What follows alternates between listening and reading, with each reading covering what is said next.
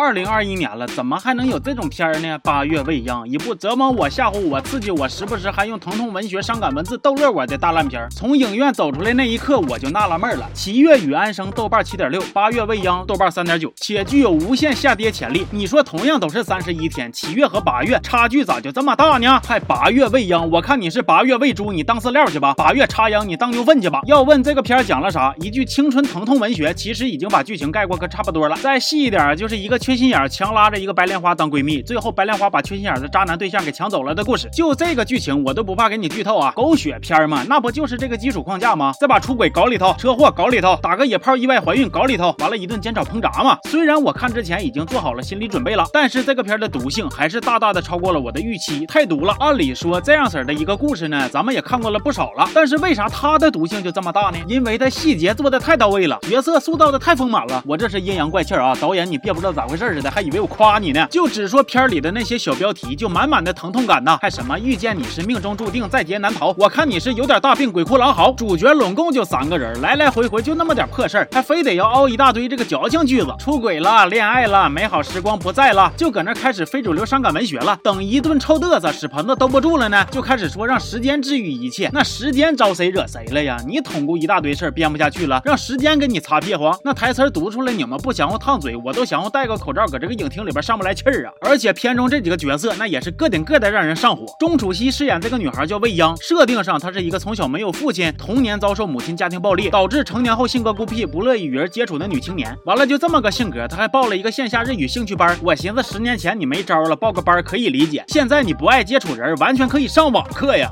谭松韵在本片中一人分饰两角，一个是现实中未央的闺蜜小乔，一个是回忆里边未央的亲妈。俩人长得但是一模一样。未央亲妈这个角色非常的神奇，在未央的回忆里，他妈不是血丝呼啦的，就是叼个小烟，不是拿着高跟鞋砸他脑门子，就是在砸他脑门子的路上。片中为了展现未央童年遭遇的悲惨，还总是在这个回忆杀里边整阴间活，经常表现的一惊一乍的。他妈日常头破血流的出现，然后狠了狠吃的要揍未央。哎呦我去了，导演你这是拍爱情片还是恐怖片啊？行，我买一张票看俩片，我赚了，你赔了，你可真是学到国产恐怖片的精髓了。而小乔这个角色呢，我感觉按照设定，她应该属于那种活泼可爱、没心没肺的类型。但是从观感上来说呢，她更接近于装傻充愣、缺心眼，好像假酒喝多了的类型。她干点啥呢都没有分寸，也不管别人膈应不膈应。小乔来日语班的第一天，就因为未央的名字好听，她就非得坐在人家旁边跟人交朋友。那你瞅人家名好听，你自己就改名去呗，跟着叭叭的干啥呀？她也不管未央是啥感受。老师搁讲台上叭叭讲，小乔搁下边叭叭唠。我要是未央，我高低一脚给给他踹出去。这老。大上海一节日语课挺贵的，你还想打扰我学习？闹呢嘛！结果他被小乔一天到晚强行拉着干这干那的，虽然一脸的不情愿，却逐渐和人处成了好闺蜜。这未央凹着性格孤僻的人设，嘴上说着拒绝，实际上接触起人来，我看比谁都欢呢啊！小乔虽然虎点傻点缺心眼点，但是搁片里呢，论恨人呢，他排不上号。他真是纯纯的受害者，因为他也就是一眨眼的功夫，自己处了十年的对象昭妍，就成为了出轨渣男了。要说昭妍这个大渣男呢，那也是妥妥的衣冠禽兽小乔说他。俩处了十年了，感情贼好，即将结婚。虽然听这话呢，我就知道这是 flag 满满，但是我寻思这昭妍出轨之前装也得装出一个心理转变的过程吧？哎，没有，他自从见着未央开始，就压根没克制，天天去人家那献殷勤，有事说事，没事唠嗑，从文学咖啡唠到钣金修车，一点都看不出来他是一个有对象的人，反而像是一个骗炮的。后来那，昭妍更能扯犊子，说从第一次见着未央开始，就知道自己在劫难逃，你快点给爷爬吧！哎呀妈呀，那出个轨让你说的好像跟命运进行了多激烈的斗。争似的，还在劫难逃，那不就是把持不住吗？那么接下来我必须得吐槽一下子片中数不胜数的狗血剧情了。未央凹着从来没谈过对象的人设，但是我看他这手段玩的简直就是一个十年老海王啊！不知道昭妍是小乔对象的时候，他跟人家有来有回的暧昧不清，骑个摩托兜风，脑袋还往人家身上贴，这就不禁让我想起了另外一个骑摩托的故事啊！不像我，